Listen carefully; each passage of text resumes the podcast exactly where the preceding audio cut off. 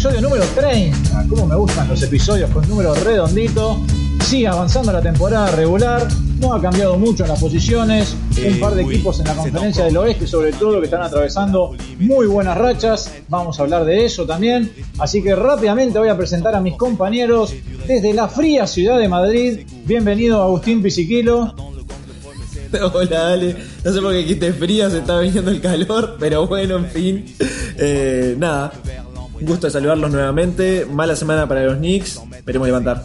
Sí, ya se fueron de las posiciones de playoff directo. Vamos a ver si pueden volver a meterse ahí. Es un poco lo que veníamos anticipando que podía pasar. Señor Fernando Barcala, bienvenido. Hola Ale, hola amigos, ¿cómo están? Y yo ahora estoy un poco más contento de lo normal porque apareció un, un posteo en Instagram de, de Lebron que di- diciendo que la- se viene la tormenta en una fotito ahí con Anthony Davis, así que frotándome las manos, esperando que vuelvan los dos, así a ver si zafamos de ese, de, de ese fantasmita del play-in que, que acecha de a poquito. Lo, lo vi, lo vi, pensaba comentarlo. Vino, me causó mucha gracia cuando leí lo de que decía que anunciaban una tormenta que la gente se tenía que cuidar. Sí. Un conjunto de los Lakers que ya está quinto, lo que significa que al día de hoy no tendrían ventaja de cancha ni siquiera en la primera ronda de los playoffs, lo cual no es una buena señal. Y por último, pero no menos importante, Juan Francisco Fernández, ¿cómo le va? Eh, buenas tardes amigos, buenas noches amigos y compañeros de podcast. Ustedes saben quiénes son. ¿Cómo se extraña el playoff de, abril? Eh, otro año más sin, sin, sin playoff en esta altura. Pero estamos ahí, faltan un par de semanas, un par de meses y ay, se viene. ¿Y qué humo lo de Lebron? Yo no pude ver la foto porque solo veía humo, no sé, increíble. ¿Decir que se viene? Para mí se viene primero ID. Ojalá. El negro humos. No, es que sin dudas viene primero ID. Me parece que ya es- supuestamente ya esta semana o la que viene ya podría jugar AD. Y LeBron, LeBron se, ve- se ven ahí atrás, me parece. Están, está, está- está afilando, está afilando el cuerpo. Los Lakers, no sé si tienen un road trip. Después del road trip, Anthony Davis vuelve supuestamente. Sí, Juanchi, tu equipo esta semana, ¿cómo le fue más o menos titular? Y más o menos. eh, lo, bueno, destacamos dos cosas de esta semana. Primero, que así como también capaz que mencionamos que en California, que en Los Ángeles se están abriendo las canchas para el público, en el Chase Center habilitaron el 35% de, de la gente para que vaya al estadio, lo cual es muy bueno y que va a ser importante para los últimos nueve partidos que nos quedan en casa. Seguimos peleando ahí en el 10, vamos a ver cómo viene. De a poco, de a poco va haciendo cada vez más público la cancha, por suerte. Yo justo el otro día leía que la ilusión es que para la temporada 2021-2022, no sé si ya desde el arranque o en el transcurso de la misma, ya vuelve a haber full capacity en las tribunas, en todas las canchas, teniendo en cuenta quizás el avance de la vacunación y test que cada vez más rápido permite determinar si uno tiene o no el coronavirus, pero que la idea era que para la temporada 2021-2022 ya poder tener full capacity en todas las canchas, lo cual obviamente es atractivo. Ya, ya ahora ver partidos, escuchar el grito de la gente, ya le da, le otro, otro gustito. No, el otro día, hablando de lo que decía Ale, eh, el partido de los Knicks contra los Nets, eh, que fue en, la cancha de Brooklyn, eh, se notaba, se notaba que la gente, a ver, generalmente en los últimos años el partido Brooklyn Nets o era partidos que jugaban por nada o, o una paliza de Brooklyn porque tenía mucho más equipo que los Knicks. Eh, esta vez fue, ya este año ya se emparejó, el partido fue muy parejo, se definió en la última pelota y se vivió como un partido de playoff. La gente enloquecía en la tribuna y con un 20, 20, creo 20 o 30% de capacidad, pero la gente estaba enloquecida, se notaba la efervescencia. Eh, lo bueno de ese partido que fue otro episodio de la batalla de Nueva York. Y no sabes si sabías, Pino, pero te cuento que están empatados en todas las victorias all time de la carrera, los Nets contra los Knicks. Los dos ganaron 101 partidos, los dos ganaron 5 partidos de playoff con- entre ellos. Así que falta uno para que se termine la serie y ojalá se crucen en playoff. ¿Cómo queda una serie a 7 con ellos? Tanto me da, tanto me da porque los Knicks tienen dos anillos y los Nets tienen cero. ¿Sería serie a 7 o a 4? 4 a 3 los Knicks. Viejo, viejo formato, si la temporada regular terminara en el momento, en el día de la grabación, se cruzarían en playoff. Están primero los Nets y octavo los Knicks. Sería un hermoso cruce, ¿eh? O sea, los Knicks los van a cagar a patadas a los Nets, sabemos, ¿no? Aparte que estos que se, se, se caen y se, se lesionan, no llegan a la segunda fase. Me fascinaría esa, esa, esa, esa ronda de playoff eh, Brooklyn con, contra Nueva York. Eh, volviendo al Nueva York de los 90, jugando, jugando fuerte y duro, estaría divino. Uno diría que los Knicks ahí tienen siete partidos en casa. Sí, de local.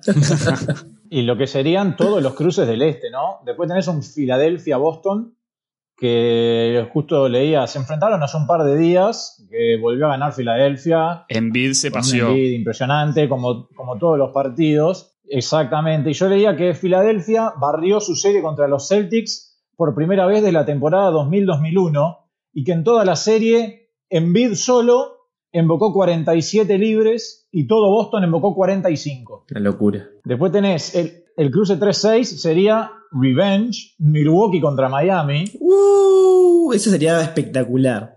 Y después el 4-5, que sería las Cenicientas, un Charlotte-Atlanta. Fíjate que ahí se puede meter en semifinal de conferencias, o en semifinal de conferencia, o Charlotte-Atlanta, ¿no? Increíble. Claro, y ahí sería contra todos los pronósticos, totalmente. Decir que faltan 20 partidos por suerte y capaz que no, pero esos tres cruces estarían divinos. Ojalá alguno se, se, meta.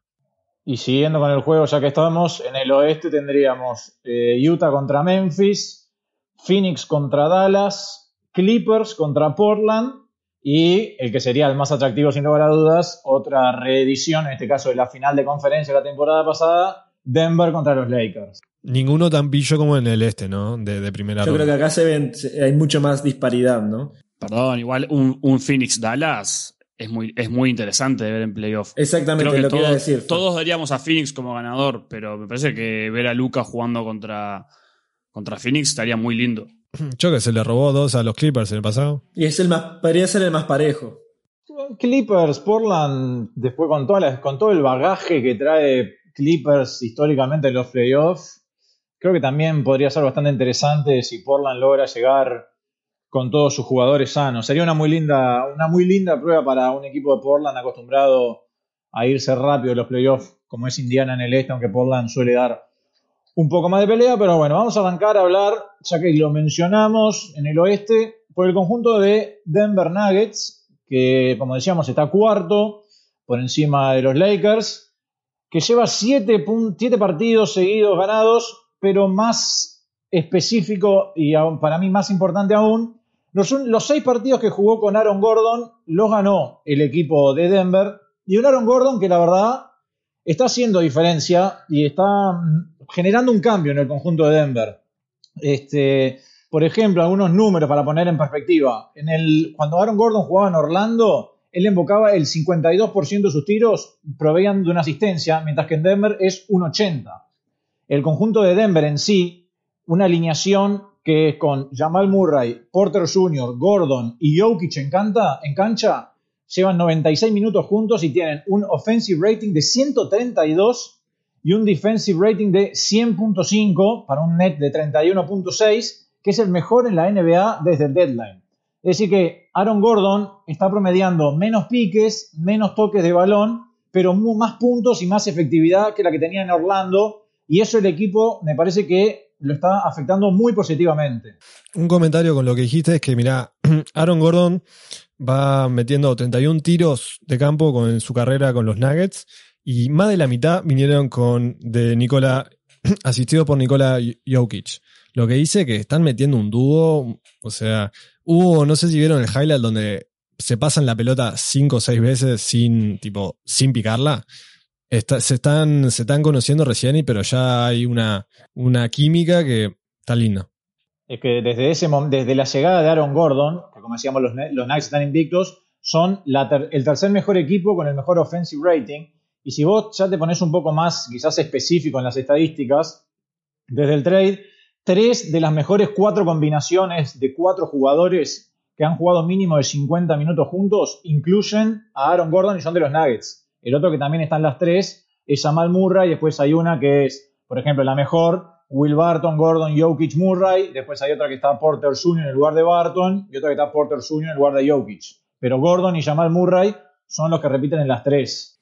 Es que lo dijo el mismo, el mismo Gordon y se ve que está teniendo las, las canastas más fáciles de su carrera. Digo, jugando al lado de, dejando de ser el centro de, la ofensiva y pasando a ser no un jugador de rol, pero un jugador que capaz que no, te tienen tanta atención en la marca, pasa a ser todo mucho más fácil. Y si le sumas a un jugador como Jokic que lo deja de cara al aro cada dos por tres, eh, se entiende perfectamente. Yo leía recién que tiene desde que llegó a Denver, tiene un más menos de 60, más 67 en la cancha, o sea, es una locura. Sí, hay, una cosa que quiero eh, decir de lo que decía Ale. En Orlando habían tenido muchas lesiones en la parte, en lo que era la base y, quien tenía la pelota. Entonces, en los últimos partidos, más que nada en esta última temporada, Aaron Gordo tenía la responsabilidad de llevar eh, el equipo desde la base. Entonces, tenía mucho la pelota, eh, combinaba muchas asistencias, sus tiros eran muchísimo más forzados. no, era, no era la facilidad que hoy le entre, que, que tenía antes cuando jugaba directamente de 4 o de 3 con el espacio que le, que le, hacía Busevich y, menos la facilidad que tiene hoy con un jugadorazo como es Jokic, ¿no?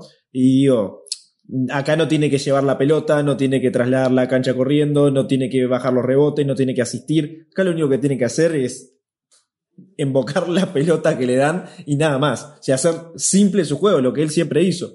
Pero bueno, y, creo que lo habíamos dicho también el programa pasado, de que le iba a venir muy bien a Gordon este, este cambio y, a Denver también le iba a venir bien, ¿no? El, aporte de él. Sin lugar a dudas, creo que incluso Gordon se ha adaptado al equipo muy rápido y quizás mejor y más velozmente de lo que uno se puede imaginar. El otro equipo de la conferencia del oeste que está atravesando un gran momento, en realidad una gran temporada, es Phoenix Suns, que también lleva siete triunfos consecutivos, nueve de los últimos diez. Un equipo de Phoenix que en los últimos días se enfrentó contra Utah en lo que fue el duelo entre lo que son los dos mejores equipos, no solo del oeste, sino de la liga. Utah es el primer equipo en mejor eficiencia neta, Phoenix el segundo, pero a pesar de eso, si uno ve las, las chances de título que hacen las casas de apuesta, uno ve a Utah cuarto y a Phoenix octavo pero la verdad que fue un partidazo que se terminó definiendo en alargue a favor de Phoenix Suns. Y el conjunto de Phoenix que creo que ahí superó una gran prueba, ¿no? Yo tuve la suerte de mirar el partido, DeAndre Ayton jugó un partidazo. Obviamente, de más está decir que Booker fue la figura del partido, Chris Paul, que está cada vez más cómodo, a mí me maravilla cómo Chris Paul juega los pick and roll cómo se toma siempre ese minisegundo de más para ver si el grande vuelve con su hombre o no, para tirar de cuarta, asistir, me parece majestuoso. DeAndre Ayton es, es quien lo está aprovechando más y quien ha aprendido a jugar muy bien con él.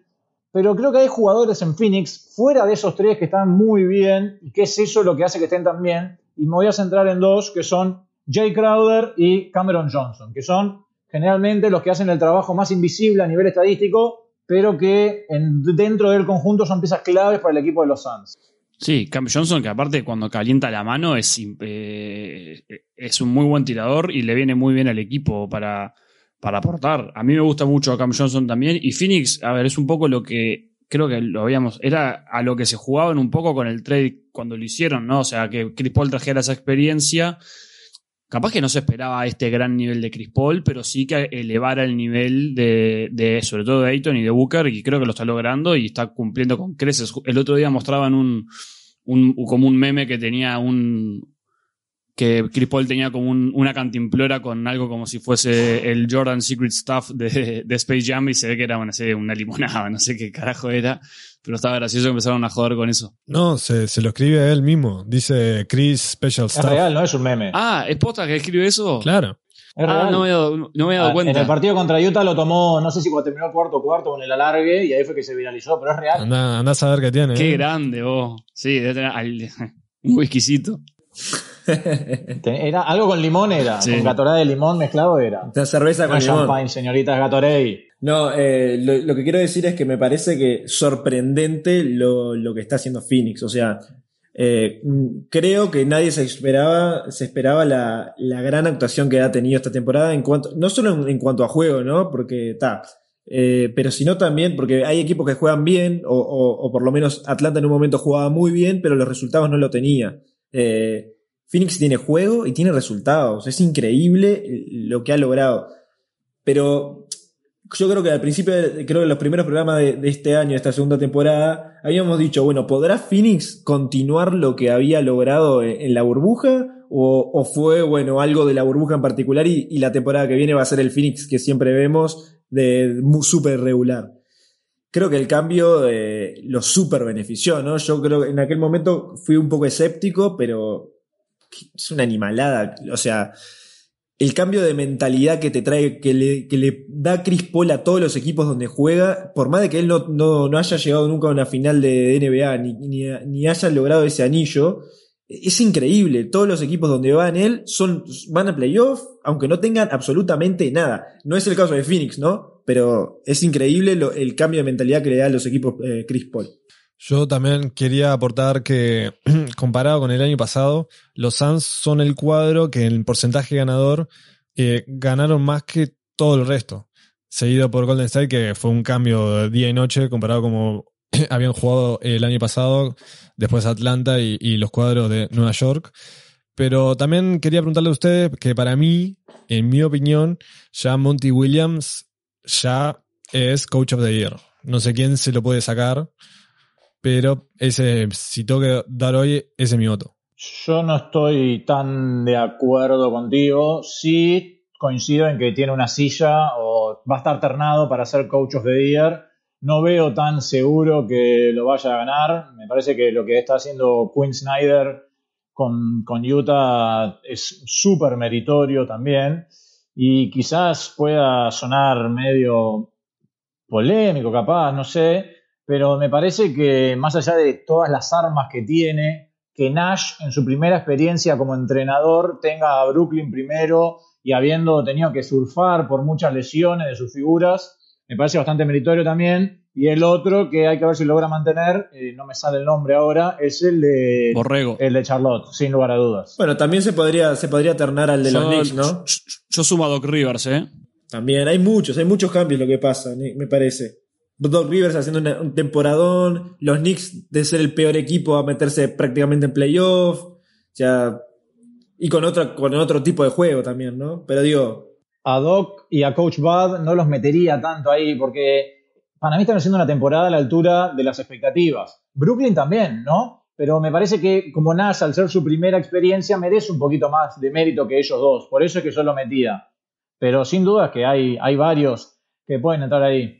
Está bien, está bien. Pero sí, volviendo un poco a Phoenix, eh, creo que todos cuando se hizo el trade tan discutido de Chris Paul por su contrato muy alto, todos decíamos, es un movimiento para entrar a playoff. Hace 10 años que no entramos, con Chris Paul vamos a entrar a playoff. Pero sin duda que nadie esperaba que estuvieran segundos en una, en una conferencia súper competitiva como es la del oeste y con un récord de 36-14, que es impactante, un 72% de triunfos. Otro jugador de Phoenix que me olvidé mencionar al principio, que también es, creo que el mejor defensa que tiene el equipo, es eh, Miles Bridges. Que no, no, Mikal. Miles es el de Charlotte. Mikal Bridges que es otro defensa de, elite. Y creo que también lo que ha tenido, una de las ventajas que ha tenido Phoenix es que varios jugadores han como tenido su, su rachita de buenos partidos. Por ejemplo, por ponerte un ejemplo, Kaminsky, hubo cuatro o cinco partidos que la rompió. Después, este, eh, Frank de Tank, exacto. Después, Dario Saric también tuvo un par de partidos en los que parecía el de Filadelfia. Y es como que eso es lo que ellos necesitan para estar, de estar donde están, pero para lograr llegar lejos en playoff, creo que esos jugadores deberían encontrar una regularidad en su aporte al equipo. Bueno, y el conjunto, el conjunto de Phoenix, que como decíamos que desde el trade, que yo les decía que Orlando, eh, Denver, perdón, era el tercer equipo con el mejor offensive rating, Phoenix es el segundo, y el primero es otro equipo que también está atravesando un buen momento en el campeonato, que son los Memphis Grizzlies, quizás para sorpresa de varios, que ha ganado cuatro partidos seguidos, siete de los últimos diez, y que está en este momento octavo. Decíamos que era un potencial cruce con Utah. Todavía esperando que vuelva Jarren Jackson, que dicen que sería finalmente a fines de abril para los playoffs, pero con Jamorant eh, tratando de mantenerse sano, de buen nivel, Valanciunas dando lo que siempre da en el poste bajo, y jugadores que de a poquito, como que se están empezando a hacer un nombre, ejemplo de Desmond Bain, eh, Dylan Brooks está encontrando una regularidad, eh, Kyle Anderson ha tenido una muy buena temporada, y el equipo de Memphis ahí, surfando entre la zona del play-in, pero manteniéndose fijo ahí. Sí, la verdad que viene metiendo una rachita interesante. Digo, viene, ganó de los, de los últimos 10, ganó 7 y viene levantando. Vos decías, Ale, Anderson y Balanciuna están teniendo un rendimiento notable y el otro que se está destapando bien de bien, sobre todo desde, desde el perímetro, es Grayson Allen, que viene teniendo unos números impresionantes. Creo que el otro día metió como 30 puntos o, o 30 y algo. Y la verdad que Memphis, digo, sigue dando la lucha que, que tiene. Después hay que ver qué le pasa cuando vuelva Jackson, ¿no? Porque capaz que pasa lo mismo con Jackson que pasó en la burbuja, que arruina el, el cuadro y, bueno, hay que ver. Eh, hablando de química, el que no está atravesando un buen momento de química, no sé si de química, pero de energía, dicho por el propio entrenador, es San Antonio, que perdió 8 de los últimos 10, 4 al hilo, y el otro día Coach Pop, después de uno de los partidos, decía como que al equipo se le veía, se lo veía muerto, ¿no? Siempre dijimos que San Antonio estaba por encima de las expectativas, ahora cayó al noveno lugar, que más o menos es lo que se esperaba del equipo. La Marcus era el pegamento que los unía y se fue y se fue todo al carajo. Sí, y aparte salió noticia que, que DeRozan exploraría la agencia libre, ya, o sea, que se va a tomar, ahora cuando venza contrato se va a tomar su tiempo para elegir, o sea, todos los caminos indican a que Va a los Lakers. no, ya no, ya, ya tuvo su oportunidad y no quiso venir. Tiene jugadores lesionados también San Antonio. Digo, más allá de lo que dice Pop, que es real, y lo que dice Ale, o sea, cuatro partidos seguidos perdiendo, eh, quizás no es algo tan normal. Y de los últimos 10 perdió 8. Quizás no es algo tan normal de lo que se veía en San Antonio. Eh, están haciendo una buena temporada, están novenos, no tienen, digo, tienen nada como, como de nombres. Eh, qué sé yo. Eh, obviamente que ya están, ya New Orleans en este momento, New Orleans y Sacramento están a dos partidos de- del noveno puesto. Ya, eh, hay que ver. Probablemente si San Antonio sigue así va a quedar afuera. ¿no? O sea, probablemente no, va a quedar afuera. Pero digo, se puede levantar, queda bastantes partidos, como decía Juanchi. Eh, nada, es, es pop. Si, hay, si hay alguien que puede levantar esto, es pop. Digo, es la única esperanza que tienen. No hay que darlo por muertos nunca a los Spurs. Y ahí que mencionaste a los Pelicans y a los Kings, eh, no sé si fue obra de este, de este programa, que cuando dijimos el último episodio estaban ganando eh, cinco seguidos los Kings y no sé cuánto los Pelicans. vamos de nuevo. Eh, funcionó la mufa para, para, para Golden State. Vos, y, y ganó, ganó Houston. ¿eh? Walton. Ganó Houston. Increíblemente. ¿A quién le ganó? En el último partido le ganó a, a Dallas. Le ganó a El Dallas, volvió, volvió, John Wall de la, volvió John Wall de la lesión, muy bien. El que está jugando en un nivel impactante en Houston es Kevin Porter Jr. Eh, traído después de sus líos De en Cleveland, Cleveland y de pasar por la G-League. Está jugando bien. eh, y el otro que está jugando, perdón, Ale, el otro que está jugando bárbaro es Olinick. Está teniendo un- unos números del También. carajo. Del carajo mal. Legolas. Amigo de Ale, de... lo conociste, Ale, ¿no? En el coso del. el- No lo conocí, Sub-20, pero ¿no? yo el que conocí con el que me sacó una foto fue con Joel Anthony, otro canadiense. Pero a él, claro, en 2011, cuando se fue el Preolímpico en Mar del Plata, que yo fui, él ya estaba en la selección de Canadá y vos lo veías, era un niño en el cuerpo de un gigante y re- no pisaba la cancha, era el jugador número 12 de esa selección de Canadá y resulta que era, era Kelly Olynyk. Pero otro nombre que se mencionó al pasar, que lo dijo Juanchi, el de Aldrich, este, se, ha, se ha adaptado bastante bien a los Brooklyn, o por lo menos dio esa impresión en los primeros partidos. Eh, un conjunto de Brooklyn que tuvo la vuelta de Durant, pero que ahora perdió a Harden, no logra poder encontrar una continuidad con las tres superestrellas juntas. Kyrie está jugando a un nivel altísimo, está teniendo tremenda temporada Irving, con unos porcentajes de aciertos de otro planeta, porque es, una, es un tipo que finalmente tira de afuera bastante, por más que es de los mejores guardias que hay atacando el aro, pero está promediando arriba de 50% en tiro de cancha, tomando 22, triples por par- 22 tiros por partido, perdón.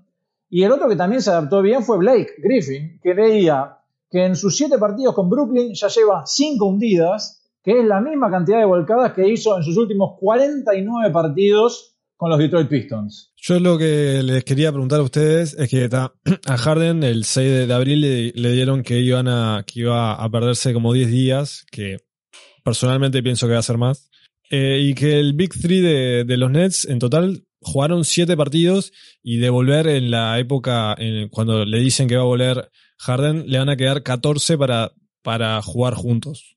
Dicen que llegan a los playoffs con como ese, ese experimento Big Three que no ha tenido la, el tiempo en cancha suficiente, no, no sé cómo van a decir que son superestrellas y que la rompen, ¿no? Y que eso está el, en la carpeta, pero Yo creo que no van a tener problema. En eh, los 10 partidos, 14 partidos, esos, lo que sean, no, no, van- no, deberían ser problema, me parece. No, digo, sobre todo para pasar una, una primera ronda, ¿no? Eh, contra el sea el que les toque, digo, ya sean los Knicks, Pacers, Bulls, Raptors, si sube, no sé, el que sea. Me parece que en ese sentido van a estar tranquilos después. Ya en entrado en otra ronda, dependiendo del rival, si es un Milwaukee, un Philadelphia, les puede ganar igual, aunque tengan, estén recontraceitados o no estén recontraceitados. Yo creo que no, no, va a ser problema. Eso, los pocos partidos que estén jugando ellos juntos, aparte, más allá de que no est- estén jugando juntos, digo, se conocen y estaban, estaban como locos por jugar juntos, no creo que vayan a tener problemas. Pa- para mí, yo,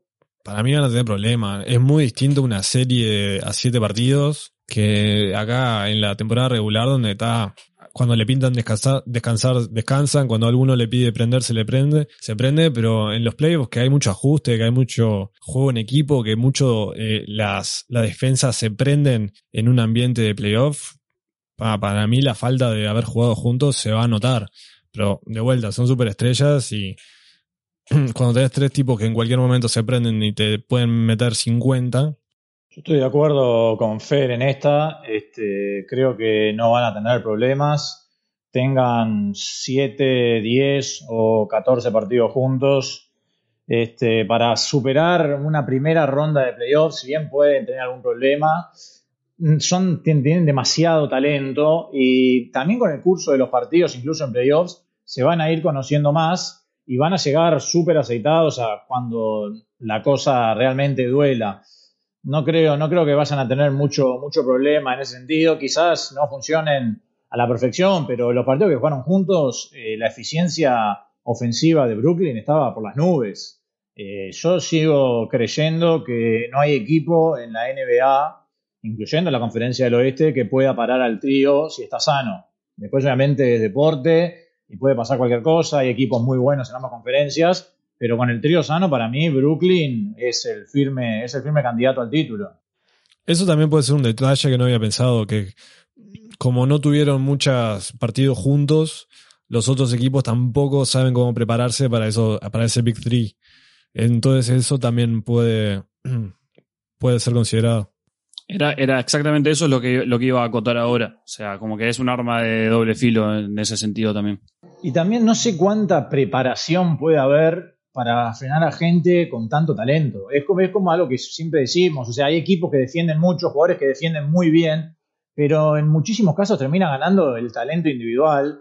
Y esos tres tipos tienen una facilidad para anotar los tres que es de otro planeta. Eh, Durant, cuando se te postea en el poste medio, ¿quién lo puede parar? Giannis es el único que lo puede molestar un poco, pero después ese tiro que tiene ahí no lo puede parar nadie. El uno contra uno de Irving.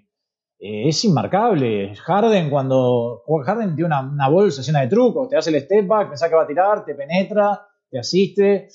Yo creo que si le, hubiese sido ideal para Brooklyn sí tenerlos muchos partidos juntos, pero de todos modos son, son el, el equipo, el equipo a vencer para todos, me parece, pase lo que pase. El tema es que logren mantenerse sanos los tres. Esa, esa es la clave.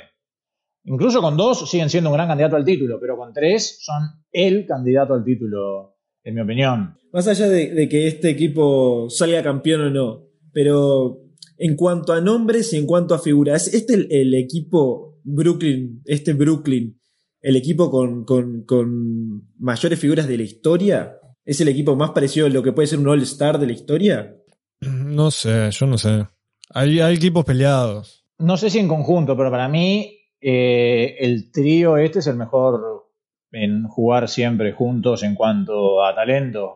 Nunca, no recuerdo un equipo que tuviera tres jugadores tan talentosos en su equipo al mismo tiempo, superando el Estás jodiendo, vale. de ninguna manera. Ah, Esto, este, este Clay, trío, y KD. elijo este. Sí, eso sí, pero que no recuerdes una vez que tres jugadores, bueno, estuvieron juntos. Pero no digo buenos, digo No, tan yo, buenos, digo que yo, yo creo que, o sea- yo creo que lo- los, los Warriors de Durant, en, en- en el, en el sentido que decís vos, Pizzi, o sea, poniendo cinco titulares que serían eh, Griffin, con- o sea, esto- los tres con Griffin y, y Aldridge, y comparado con el, los Warriors Durant, con un Boogie, que terminó siendo un desastre, ¿no? Pero con Boogie ahí era, en, en papeles eran, para mí era más cuadro aquel de, de Warriors que este de Brooklyn. Está, pero Boogie no, no jugó. Y, a ver, y el banco también. Bueno, estaba en el cuadro. tampoco sabemos si la Marco va a jugar. Ah, bueno, pero Boogie no jugó en toda la temporada. Joda. La Marco va No, por eso hay que ver la, la escala que se usa para medir. Desde el lado de las tres figuras, yo me quedo con Brooklyn. En cuanto a quinteto titular, bueno, yo quinteto titular ahí me quedo con el de los Warriors. Prefiero Curry, Thompson, Durant, Draymond y Boogie Cousins, por más que no estaba en su plenitud.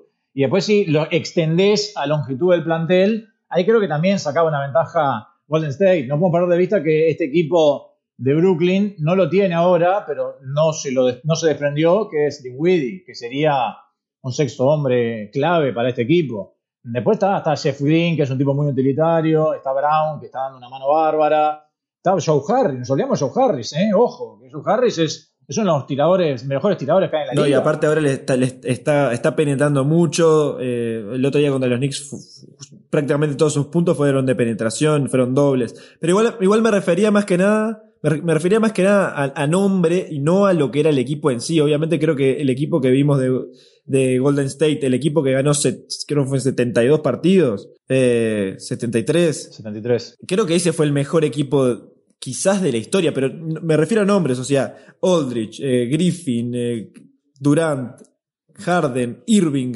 eh, me parece que esa cantidad, digo, si vos los llevas a todos, a todos ellos a su plenitud y, los pones en un equipo, creo que no hay un equipo, aunque hoy no estén en la plenitud, a eso me refiero.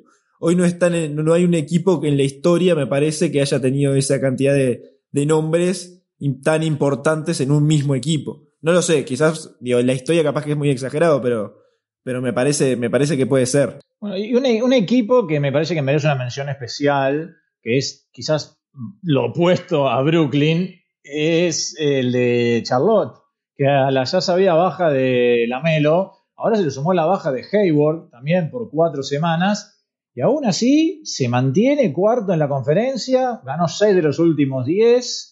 También está teniendo Scary Terry. Oh, que está Scary con el Terry, de contrato verdad, ¿eh? Millonario que le habían hecho, no podíamos creer, pero está rompiendo. se está ganando, se está ganando los dólares. Y yo, como- así como les decía, de los cuartetos de Denver que estaban reinando en el net rating, el cuarto, yo le dije que había tres de, cuatro de Denver. El cuarto es de Charlotte. Y si vos ves los nombres, lees Terry Rozier, Miles Bridges, Devonte Graham y PJ Washington.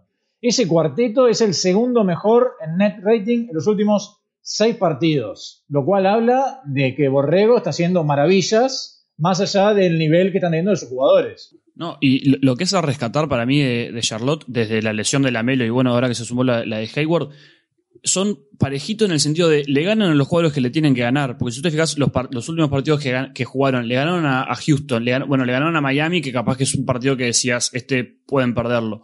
Le ganaron a los Wizards, le ganaron a Indiana y le ganaron al, al Thunder y después perdieron contra cuadros que vos decís, está bien que pierdan, como sería Boston, Brooklyn o los Suns. O sea, ellos van, a, van ganando, a los cuadros menores les ganan y contra los cuadros superiores a veces ganan y a veces pierden. Entonces, están como en esa, en esa movida y por ahora, digo, yo lo dije el, el capítulo pasado, que si ganaban algunos partidos, poquitos partidos más de lo que tenían, se iban a meter y no vienen fallando. Igual se les viene un calendario feo, feo.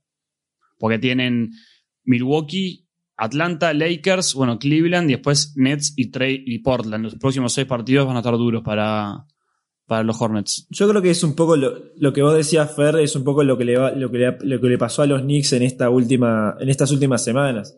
Eh, lo que le va a pasar ahora a Charlotte, probablemente. Igualmente son partidos y quizás lo ganan, porque como vos decías, a Miami no era, no era, no se sabía si lo iba a ganar, y le ganó.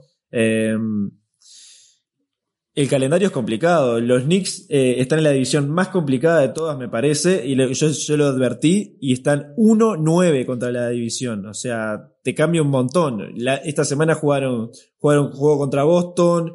Perdió, eh, o sea, no me acuerdo contra quién más perdió. Al único equipo que le ganó fue. Contra Brooklyn. fue- bueno, Contra perdimos Brooklyn. contra Brooklyn, es verdad. El único equipo que le ganamos fue, fue a los Pistons este- en esta última semana.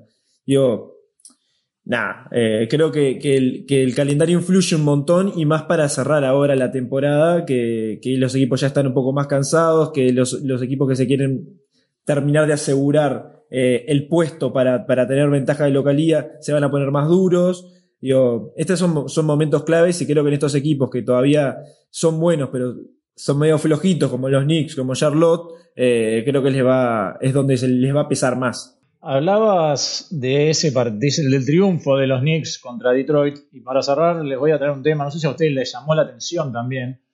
El último fin de semana, creo que fue viernes y sábado, la cantidad de partidos que Palizas, fueron palizas abismales. O sea, me acuerdo que leí que los Knicks eh, contra, contra Detroit en ese partido iban ganando por 26 el primer tiempo. Eh, después hubo otra paliza, hubo una de, De Golden State, la de, De- 60 puntos. de Toronto contra Golden State, que fue impresionante. Por 32 puntos le ganó Toronto el tercer cuarto a Golden State, que fue la mayor diferencia para un cuarto en su historia.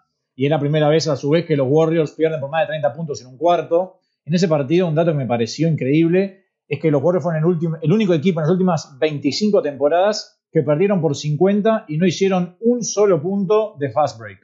Que incluso tuvieron un solo attempt de fast break en todo el partido y lo erraron. Una locura. Pero me pareció Cosas increíble. que pasa cuando no juegan ni Steph ni, ni Draymond. Me pareció increíble. Después fui a los números y me encontré que en ese, en lo que fue el sábado, la diferencia promedio que hubo entre todos los partidos fue de 23.8 puntos, que, que es el, el promedio más alto de scoring margin en un solo día, donde hubo en la historia, con mínimo 7 partidos, y esos 23.8 superaron el récord que se había hecho. cuando El día anterior, ese viernes. Una O locura. sea, increíble. Ese sábado incluso Qué fue el primer locura, día en la ¿eh? historia que tres equipos ganaron por más de 40 puntos. sí, los Knicks ganaron por más de 40. Fue 132-87. Una locura. ¿Cómo, ¿Cómo podrían explicar ese fenómeno? Metieron No noche. sé. ¿Metieron noche? Hay pila de noche en el mundo. claro. Porque además vos, vos decís que los Warriors ese día jugaron sin Steph, sin Draymond, no sé quién. Pero perdieron con Toronto, que es un equipo que se venía arrastrando y que también tenía varias bajas. Vos ves que Detroit, que es un equipo que está haciendo tanking, que pierde todos los partidos por paliza. Pero perdió por los Knicks, con los Knicks. No es que Filadelfia aplastó a los de- debilitados Warriors o que Brooklyn aplastó a, a Phoenix. Creo que el otro que perdió por más de 40 fue Oklahoma. O sea, los tres que perdieron es quizás los tres equipos que vos dirías que perdieron por 40 puntos y te preguntan para que adivines. Pero no los ganadores. Eso es lo que más me sorprende. Y son partidos también. Yo lo que sospecharía que tiene mucho que ver con, con la falta de público o que, que en un partido donde la verdad tenés que, porque en verdad el básquetbol es un show y donde ya ves que empezás a perder y que no tenés público que te empuje atrás, decís está, perdimos este, lo das por vencido a la mitad y decís está, el próximo lo ganamos. Porque hay muchos, mu- muchas palizas en esta temporada, increíble. Estoy de acuerdo con Juanchi en eso. ¿eh? Creo que un poco el tema de, la, de, los, de que no haya gente influye un poco, porque capaz que en otro, en otro momento, con más presión, digamos, de la cancha, eh, te sale como hay un poco de, rebeldía de la gente que pagó por ir a verte y, y todo eso. Ahora, yendo tan poca gente, capaz que ese sentimiento como que no, no lo tiene. No sé. Bueno, y para cerrar, una noticia que se confirmó, ahora ya se había, venía manejando desde un par de horas antes de que grabáramos y ahora durante la grabación parece que se confirmó, y es que vamos a tener un nuevo argentino en la NBA, porque parece que es inminente la llegada de Gabriel Deck al equipo de Oklahoma City Thunder. El chango, como le dicen los argentinos, dejaría el Real Madrid para sumarse al equipo del Thunder y de esta forma tendríamos un segundo argentino en la NBA sumándose a Campaso. Quizás para los uruguayos que es una buena noticia siempre que haya jugadores de esta zona en la NBA. Nosotros tenemos todas nuestras velitas prendidas para, para con Santiago Vescovi. Veremos, ojalá pueda seguir creciendo en su desarrollo y eventualmente llegar a la NBA. Ale, vos que capaz que sabes un poco más, ¿el que está en el Barça se puede sumar el año que viene también o no? ¿Dónde era? ¿En San Antonio o en, Volmaro. o en Minnesota? Minnesota. Lo habían, Minnesota. lo draftearon los Knicks o, y se fue a Minnesota o cambiaron el draft pick, no me acuerdo bien cómo fue, pero sí. Sí, cambiaron, fue un swap. Se confirmó que esta temporada iba a seguir en, en- claro, en realidad de que es el tercero confirmado para ser el segundo en jugar, me había olvidado de Volmaro. Pero sí, Volmaro es muy joven, se está desarrollando todavía, está lejos de ser una figura del Barcelona, es más, tampoco juega todos los partidos, pero como ha pasado en muchísimos casos, lo dejaron en Europa para que se siga fogueando. Pero bueno, para cerrar esa linda noticia, llegamos al cierre de este capítulo número 30 de Box and One. Cuando nos reencontremos la semana que viene, seguiremos hablando de esto que tanto nos gusta, que es el maravilloso mundo de la NBA. Así que les agradecemos a todos por la audiencia y nos reencontramos la semana que viene. Chau. Chau, chau.